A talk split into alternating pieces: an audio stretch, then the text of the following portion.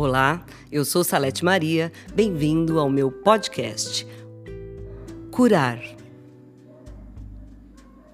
E as pessoas ficaram em casa e leram livros e ouviram música e descansaram e se exercitaram e fizeram arte e brincaram e aprenderam novas maneiras de ser e pararam e ouviram fundo Alguém meditou, alguém orou, alguém dançou, alguém conheceu sua sombra.